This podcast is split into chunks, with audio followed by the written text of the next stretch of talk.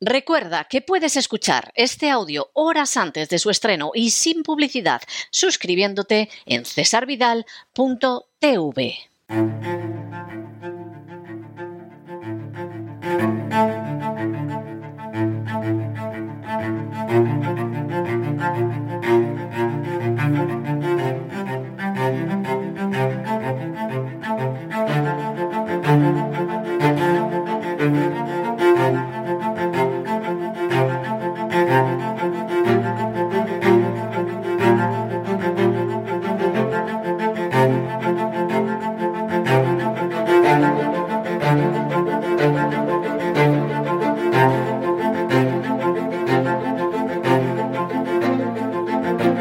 Así fue España, con César Vidal y Lorenzo Ramírez.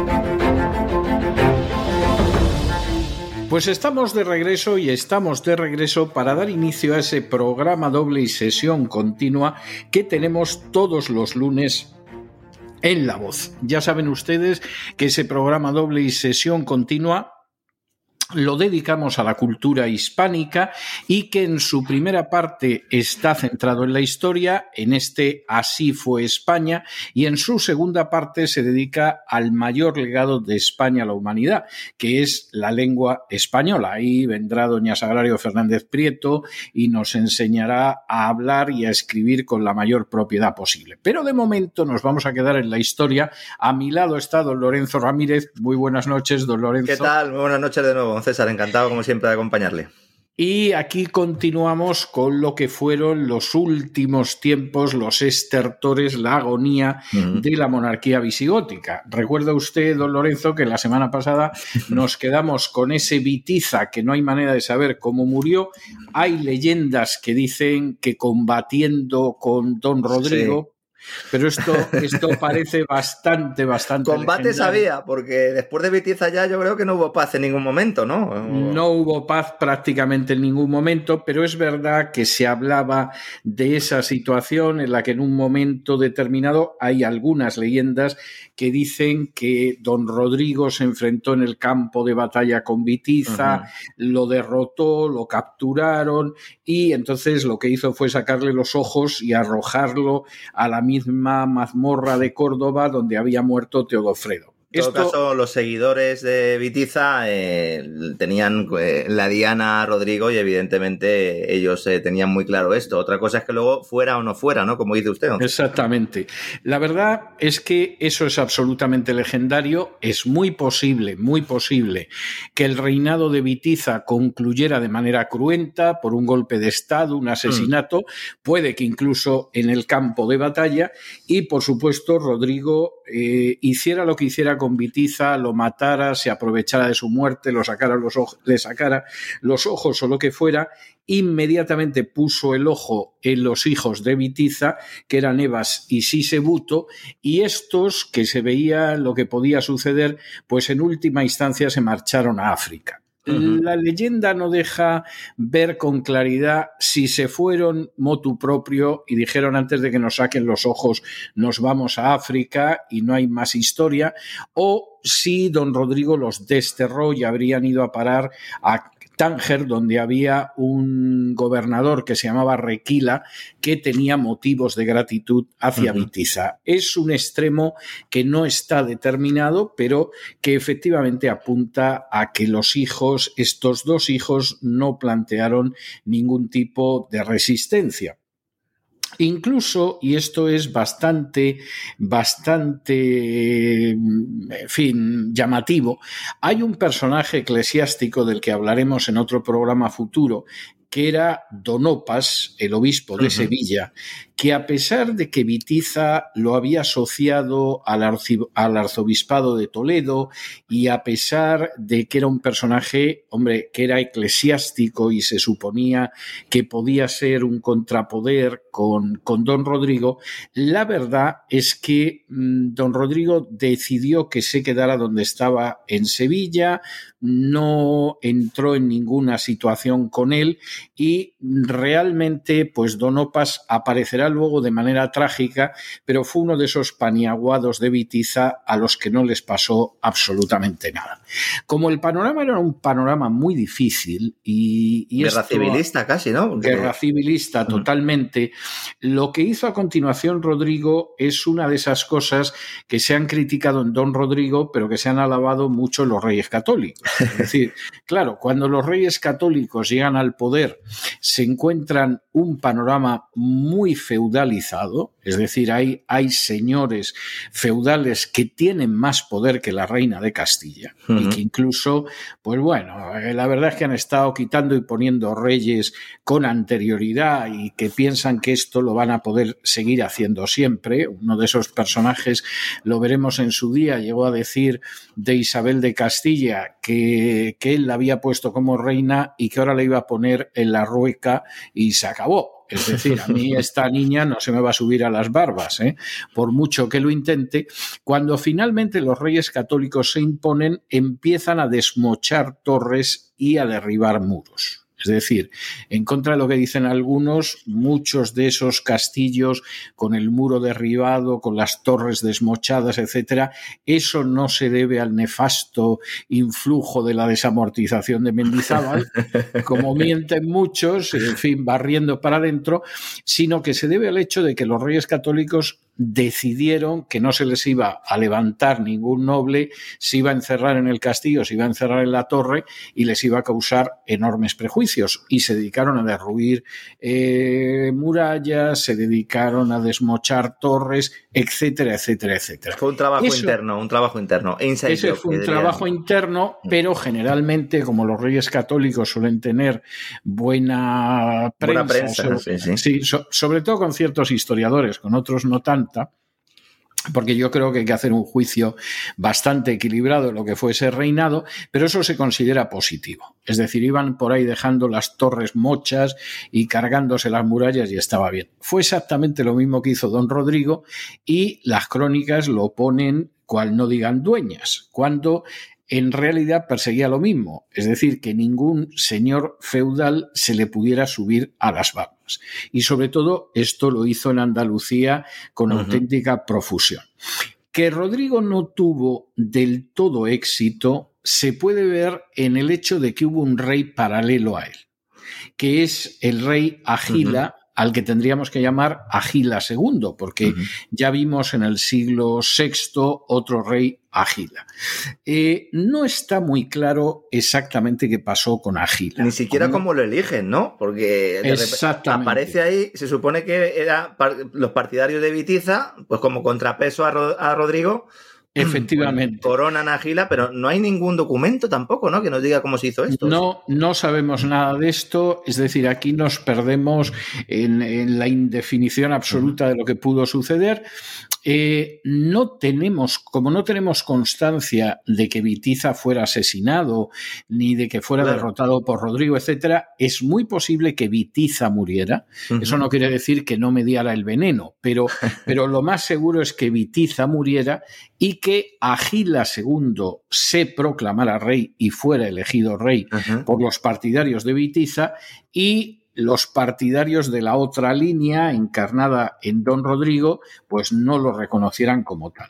Que Agila II reinó, no hay la menor duda, porque de hecho hay monedas acuñadas en su nombre sobre todo en la zona de la, de la Tarraconense, ¿no? Podríamos decir. Exactamente, exactamente. Y don Rodrigo estaba más en la zona bética, podríamos decir. La, ruptura del país era por ahí, ¿no? Por el Valle del Ebro, ¿no?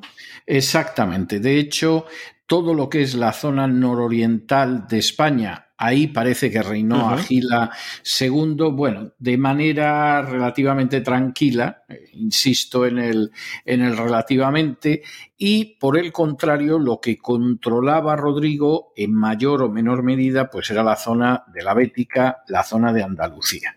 Esta es la, la idea, eh, y aquí hay que decir que las fuentes, la verdad es que son fuentes que se contradicen. Por ejemplo, la crónica mozárabe, que es del año 754, y que curiosamente está muy cerca de los hechos que se producen al inicio de la Reconquista y también de la época de Vitiza, pues prácticamente no nos dice nada de lo que sucedió después del reinado de Vitiza.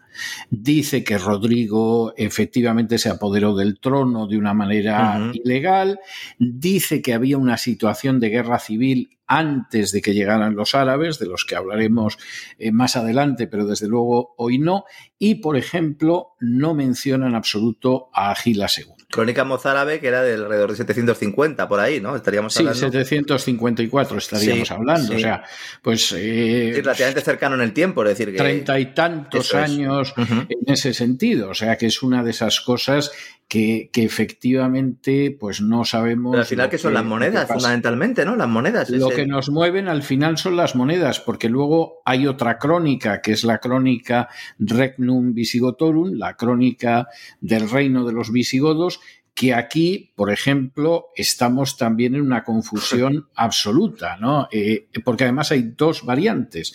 Hay una que es la continuación del Código de París y hay otra que es la continuación del Código de León, que esa ya es del siglo XI además, la mm. otra es del XII, y claro, ya aquí nos encontramos a una distancia enorme en la continuación de León, pues a Vitiza le sucedió don Rodrigo, pero, pero en fin, podría decir eso como podría decir cualquier otra cosa.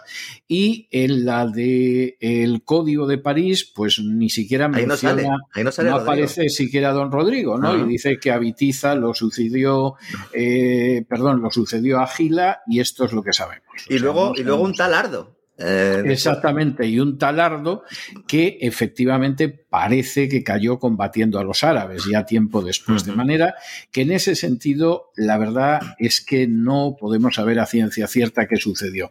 Yo creo que la reconstrucción más eh, lógica y más verosímil de los hechos es que efectivamente Vitiza cae, no sabemos si de manera violenta o, por muerte natural. De haber muerto de muerte natural, podría haber muerto muy jovencito, pero en cualquiera de los casos, eh, Vitiza cae, posiblemente asesinado, y eh, lo que sucede es que el reino se divide. Por un lado, los viticianos eligen a Agila y es posible que Agila en un primer momento tuviera una cierta fuerza, sobre todo en la zona nororiental del país, pues eso, tarraconense y más allá de, del Valle del Ebro, y que sin embargo no consiguiera nunca imponer su poder sobre don Rodrigo, que llevaba años atrincherado en la Bética y no tenía la menor intención de ceder absolutamente. Es curioso que no aparezcan las crónicas asturianas cuando precisamente estaba relativamente cerca de, su negociado, ¿no? Por decirlo de una forma sencilla. Pero es posible que no llegara a controlar esa zona, hmm. o sea que, esa es la, historia que hay. Eh, el final del reinado de Agila coincide con el momento en que los árabes llegan al Valle del Ebro, lo cual ha hecho pensar que efectivamente pues Agila eh, aguantó hasta la llegada de los árabes, pero murió combatiendo. También dicen que negoció al principio, ahí también hay una cierta... Hay quien dice, pero no da la sensación. ¿eh? Eh, yo, yo me inclino más a la hipótesis de que efectivamente murió combatiendo a los árabes dentro de la indefinición esta y hasta puede que después fuera elegido Ardón, que aparece también en las fuentes y que, claro, a los árabes pues les duraría aproximadamente un desayuno.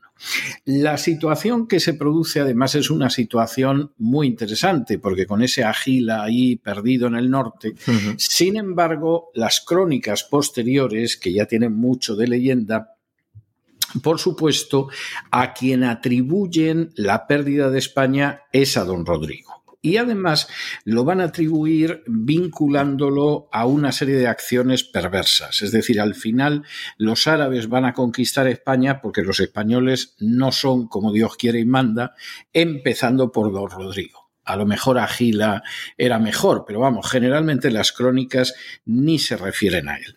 Y claro, en este sentido eh, hay una serie de cuestiones que de alguna manera eh, llaman la atención mm, dentro de esas leyendas que hay en el reinado de don Rodrigo. Por ejemplo, primera leyenda, eh, don Rodrigo se casa con una musulmana.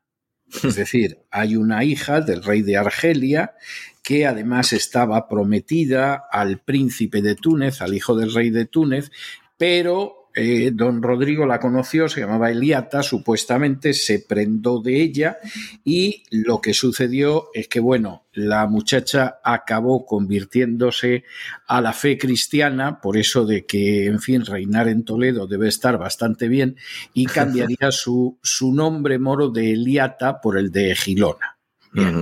Esto en principio no tiene mayor relevancia porque como supuestamente hubo conversión de la mora, pues no, en fin, en todo caso sería un gol en el tateo, ¿no? O sea que no tendría por qué ser algo negativo. Pero claro, aquí a esto se van sumando otra serie de historias relacionadas con el rey Rodrigo. Insisto, yo creo que son historias muy discutibles desde el punto de vista eh, realmente histórico. Es decir, yo creo que son leyendas que puede que tengan un pozo de verdad, pero que merece la pena recordar. Otro de los elementos enormemente importantes sería la historia del conde don Julián, que en un momento determinado se vio absolutamente desairado por don Rodrigo y acabó ubicado en Ceuta. Estableció la sede de su gobierno en Ceuta. Otro de esos factores que explican lo que en un momento determinado eh, iba a ser la tragedia de España. Tercer factor, que es bastante interesante.